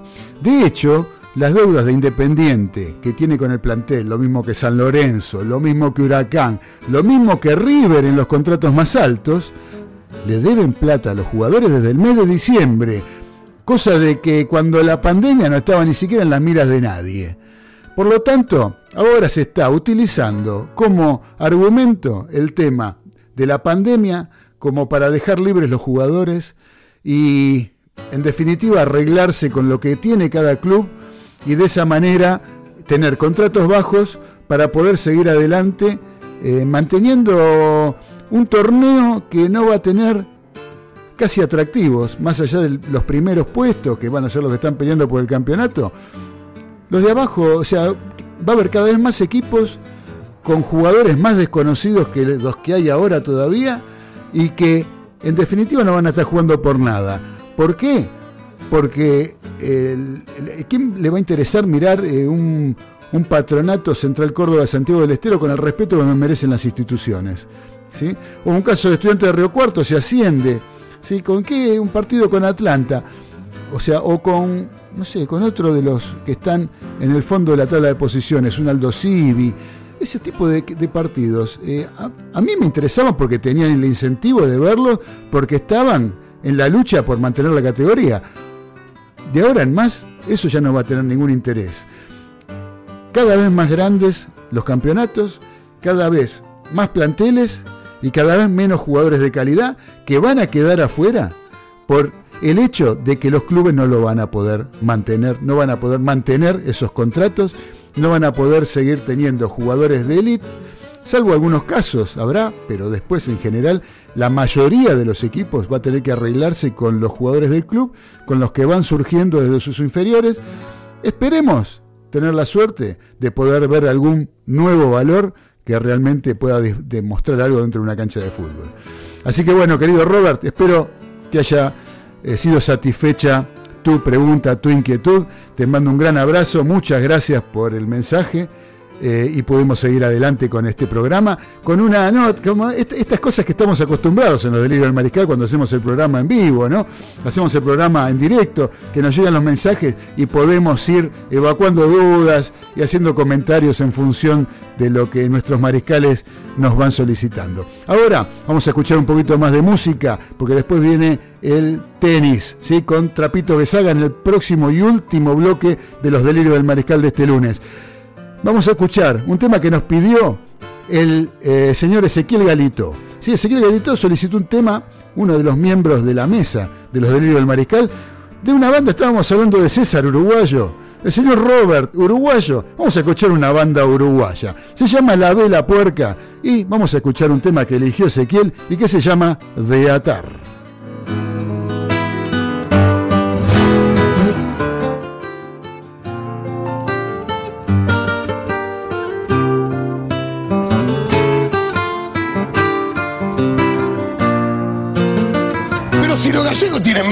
Rocket que mi abuela.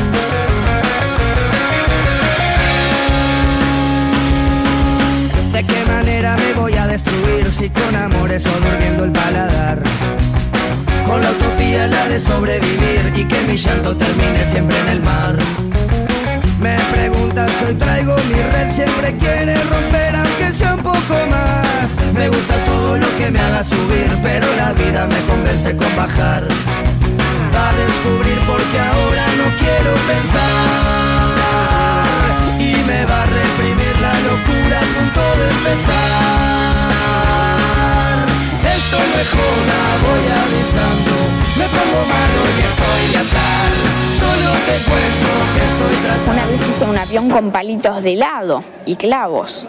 y voló y me hizo volar y yo volé de él pero volé de él pero acá por la arbolada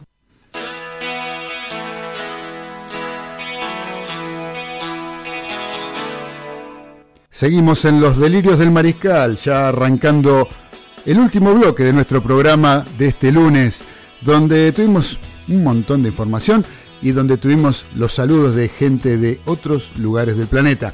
Ahora estamos apuraditos porque tenemos un montón todavía y eh, tiene que entrar en este último bloque a través de la colectiva FM 102.5 y a través de internet por www.lacolectiva.org.ar. En este momento vamos a arrancar y le vamos a dar paso a nuestro querido columnista de tenis, el señor Trapito Gesaga. Trapito nos mandó un audio y ya mismo lo vamos a escuchar.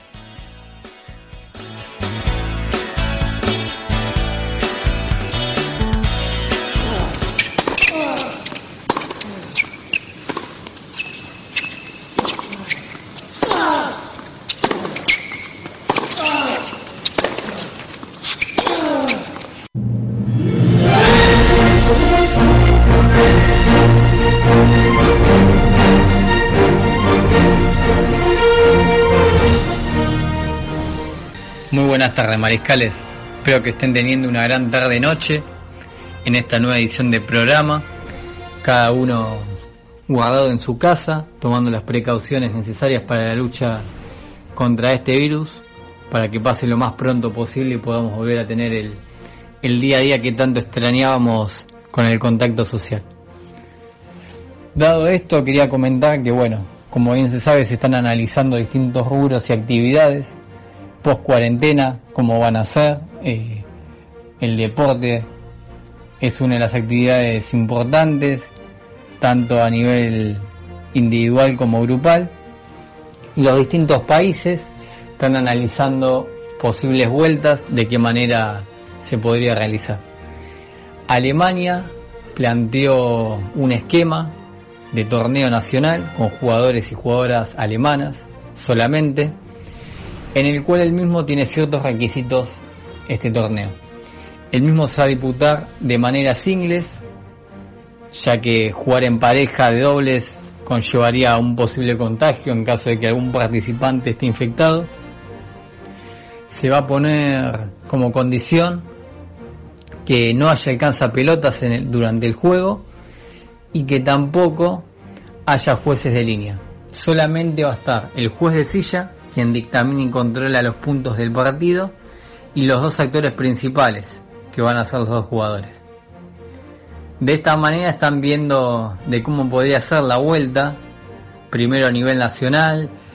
Sería bueno que esto se pueda implementar y que sea favorable, ¿no? Porque esta idea se trasladaría a- hasta demás países hasta que se encuentre la vacuna o se termine con el, con el virus, ¿no? Ya que como sabemos hacer un traslado de jugadores de país a país por el momento no es viable. Por el lado de Argentina se propuso algo similar. La Asociación Argentina de Tenis, presidida por Agustín Caleri, presentó al ministro de Deportes, Matías Lamens, un proyecto para la vuelta del tenis amateur. Que esto beneficiaría a clubes de barrio, a profes de tenis, mismo a los chicos que están cumpliendo la cuarentena y que extrañan el tenis como, como deporte y recreación. Lo que se propuso es que sean entrenamientos de dos personas, no más, que no haya partidos de doble y que se pueda empezar de a poco a abrir la actividad. Ya que como bien sabemos, eh, y se comentó ¿no? en otros programas anteriormente que lo comentamos, el tenis a nivel amateur genera muchos ingresos para profes de tenis y clubes de barrio, que ahora se ven limitados por todo este parate del virus y que es difícil no llevar, llevar el momento a medida que va pasando el tiempo. Por eso se toma esta medida para que se pueda implementar de manera prolongada con ciertos cuidados para que la actividad no tenga un parate tan, tan grande en el tiempo. Esta medida va a ser analizada obviamente por el Ministerio de Deportes para ver si se puede llevar a cabo.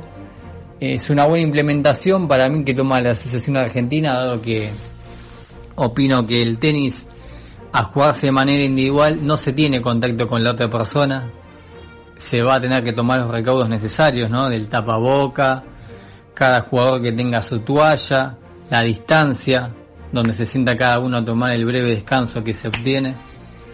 Esas son medidas necesarias para que, para que el deporte pueda volver a funcionar. Veremos cómo avanza esto, tanto en el exterior, con la presentación de este proyecto que tuvo Alemania de, de un torneo profesional, como a nivel nacional con el tenis amateur. La asociación bien dijo que el tenis tiene que ser el primer deporte en volver ya que se practica de manera individual y que la distancia con el otro participante es mayor a deportes grupales como puede suceder en el fútbol. Por otro lado, quería comentarles que se jugó el Madrid Open, donde el campeón del lado masculino fue el británico Andy Murray y por el lado femenino Kiki Bertans. Como había comentado en el anterior programa, este torneo se disputó de manera virtual, donde cada jugador llevó su bolso al cuarto de su, de su casa, pero no sacó la raqueta, sino que sacó el joystick de la PlayStation. Y de esa manera se autorrepresentaron en un torneo que se armó basado en las clasificaciones de los jugadores y que mantuvo a todo el público atento ¿no? a las partidas que se iban llevando porque como bien sabemos al estar cumpliendo la cuarentena obligatoria fue como una manera de dispersión para varios amantes de este deporte. Lo que quería mencionar de destacable, además de bueno, de que esta fue una obra de beneficio para recaudar fondos, el ganador del lo masculino el británico Andy Murray, donó su premio, que fue de 35.000 euros, a centros de salud para la lucha contra la pandemia.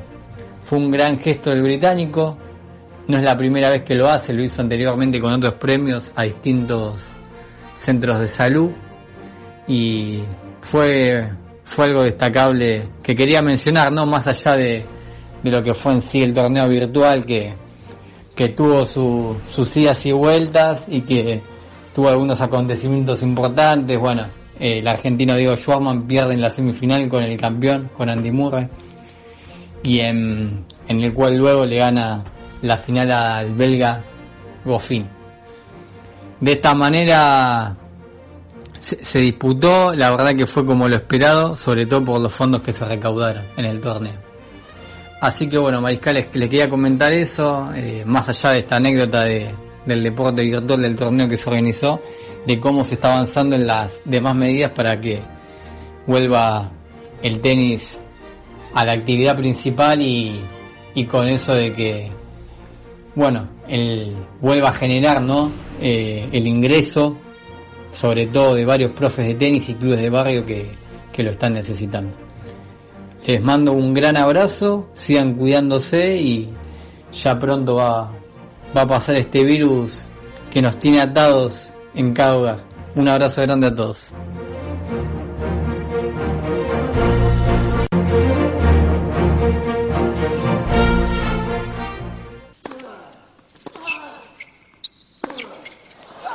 No, it's off.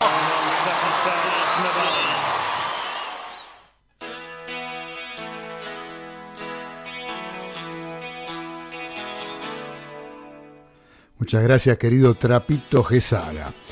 Bueno, yo tenía para hablar algo más de fútbol, tenía para hablar de rugby, pero este, no, no tenemos más tiempo porque tengo todavía dos audios que los vamos a pasar los dos juntos.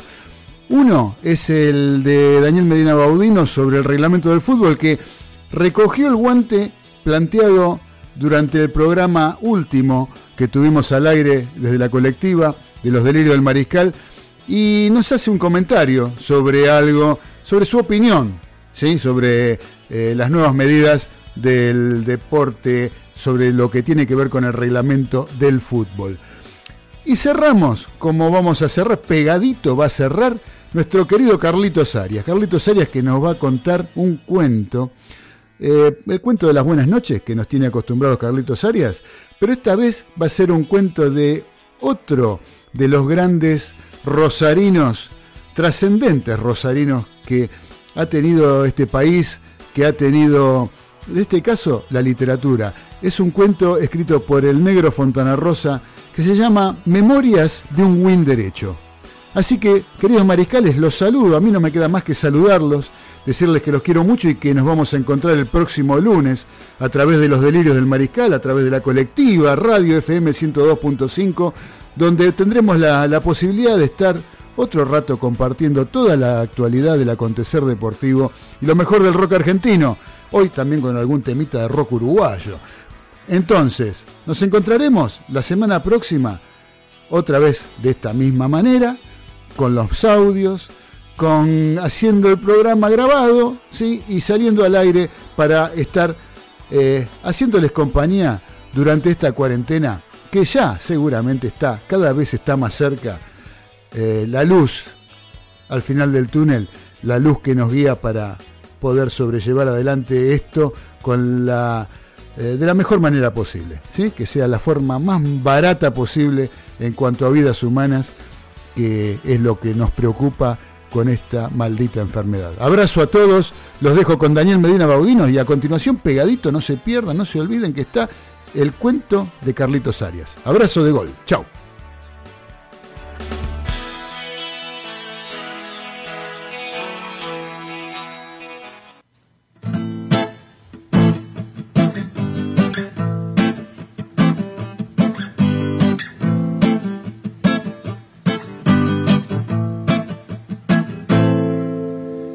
Mucha gente no comprenda la labor que hago en la vida, pero vivo a flor de piel el juego desde que se me designa. Nazareno ha sido mi destino, Arbitrar es mi camino, recorrer las canchas de mi barrio hasta llegar al estadio. ¿Qué tal, mariscales? Retomando un poco el guante del programa anterior cuando Claudio eh, opinó sobre el tema de la reglamentación, la actual reglamentación en nuestro fútbol. Eh, indicada por la International Board. Tenemos nuevas este, eh, novedades sobre eso que se va a empezar a aplicar, tenía que haber empezado a aplicar en, el fútbol 2000, la temporada 2020-2021, por, por lo ya conocido no, no, no hay fútbol y por lo tanto no estamos tomando en consideración ciertas cosas. Tenemos algunas este, eh, reglas nuevas, como que un atacante de manera accidental toca la pelota con el brazo, la mano y luego la pelota llega a un compañero y termina el gol, se anula y se considera infracción. Bueno, mm, lo veo bien. Si te has tocado con el brazo o la mano de forma accidental, la pelota recorrer una cierta distancia o se dieran varios pasos ante un gol en ocasión de gol, no se considera infracción. Para terminar si es mano o no, se fijó la línea que separa el hombro y el brazo por debajo de la axila. Este es el tema de las manos, leí tal cual son, son las, las novedades. Este el tema de las manos es algo que se viene en este programa diciendo hace rato. La mano es mano. Toda mano dentro del área, toda mano fuera del área que pegue eh, eh, en, la mano, en la manga de la redundancia, se tiene que poner infracción sí o sí. Sí me parece bien esto de fijar cuál es este, cuando se considera mano, que es debajo de la axila, ¿eh? es un poquito debajo del hombro, casi como si fuera el borde de la camiseta manga corta. Eh, esto se termina con todas las discusiones para mí cuando las manos sean manos y listo. ¿eh? Mano dentro del área, como sea, te pegó por, por, por, distracción, te pegó porque quisiste hacerlo, eh, te pegó porque le pegó un compañero te volvió a pegar a vos, no pudiste sacar el brazo, lo lamento, mano, mano es mano mano es gol. Es como el pie en el, en el hockey sobre césped, que es, corner corto o falta, obviamente, es como el pie también en el básquetbol.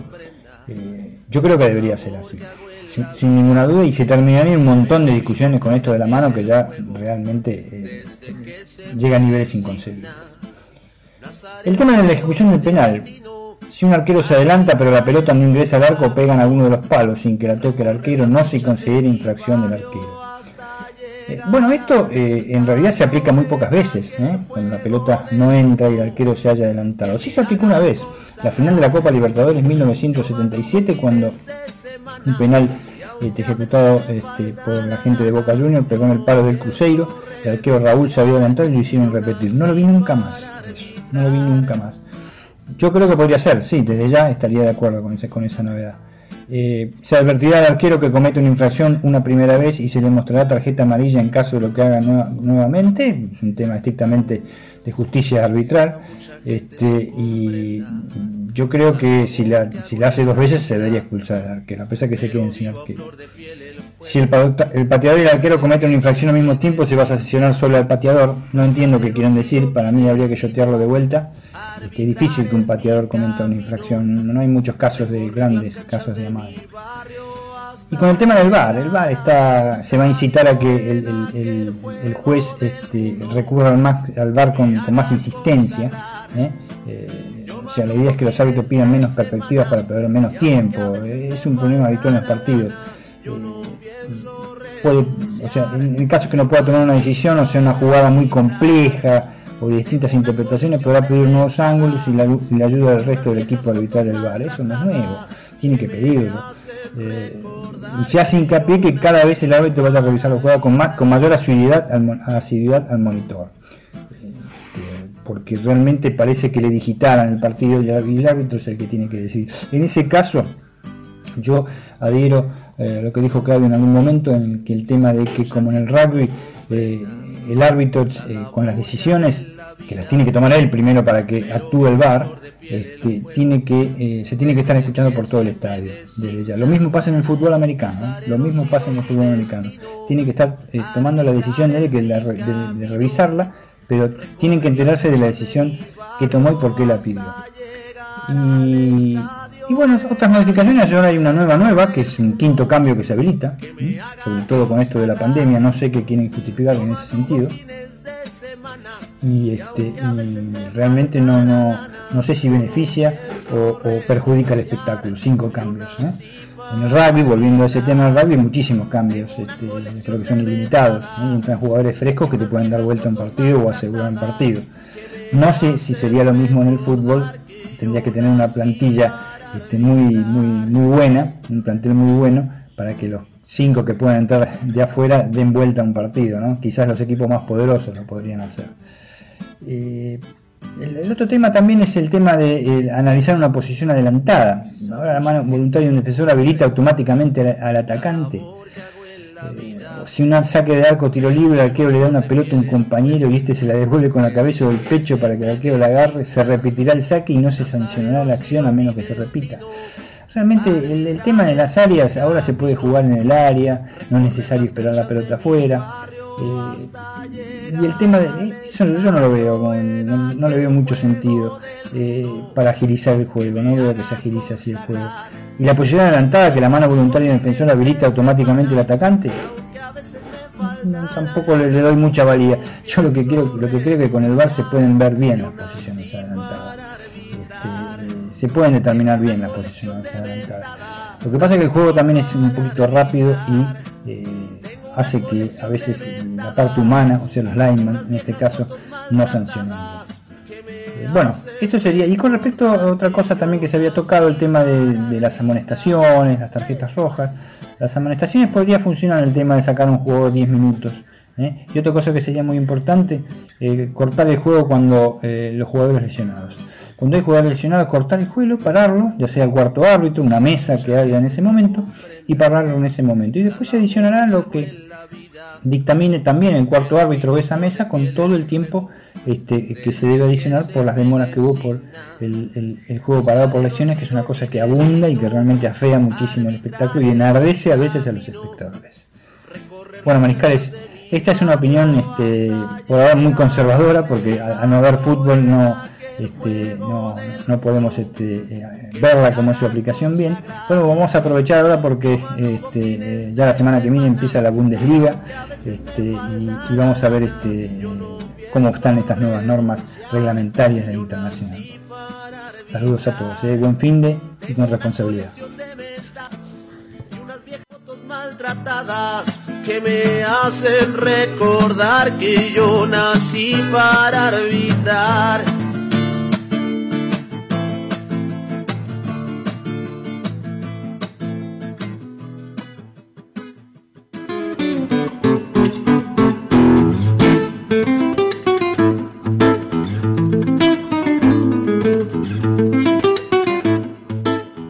Adaptación del cuento de Fontana Rosa, Memorias de un Will Derecho. Y aquí estoy, como siempre, bien tirado contra la raya, abriendo la cancha. Y eso no me lo enseñó nadie, son cosas que uno ya sabe solo. Y meter centros o poner al arco como venga. Para eso son win. No me vengan con eso de win ventilador o win mentiroso o las pelotas. Arriba y contra la raya. Nada de andar bajando, ayudar al marcador de punta ni nada de eso. Si el marcador de punta no puede con el win de él, ¿para qué mierda juega el marcador de punta? El fútbol es uno solo. Y a mí no me saca nadie la formación clásica. El arquero bien parado en la raya y atento. Después una línea de dos. Después otra de cinco. Y arriba que nos dejen a nosotros tres. Más de 20 años hace que jugamos así. Nos hemos podido hacer gol. Y a 7 hacemos. Yo ya debo llevar como 6.800. Yo solo. Después me dicen de Pelé. O arman tanto despelote porque Maradona hizo 100. 100 yo hago en una temporada. Y en verano, cuando los pibes se quedan en el club como hasta las 2 de la mañana, me atrevo a hacer 40, 50 goles por semana. Yo soy Maradona. Por favor. Y eso para no hablar del centrofoba nuestro. Debe llevar más de 12.000 goles, por debajo de las patas. Y el tipo está ahí, donde deben estar los centrofobos, en la boca del arco, en el área chica, pelota que recibe, ¡pum!, adentro, a cobrar. Si le habré servido goles al 9, me acuerdo del día del debut.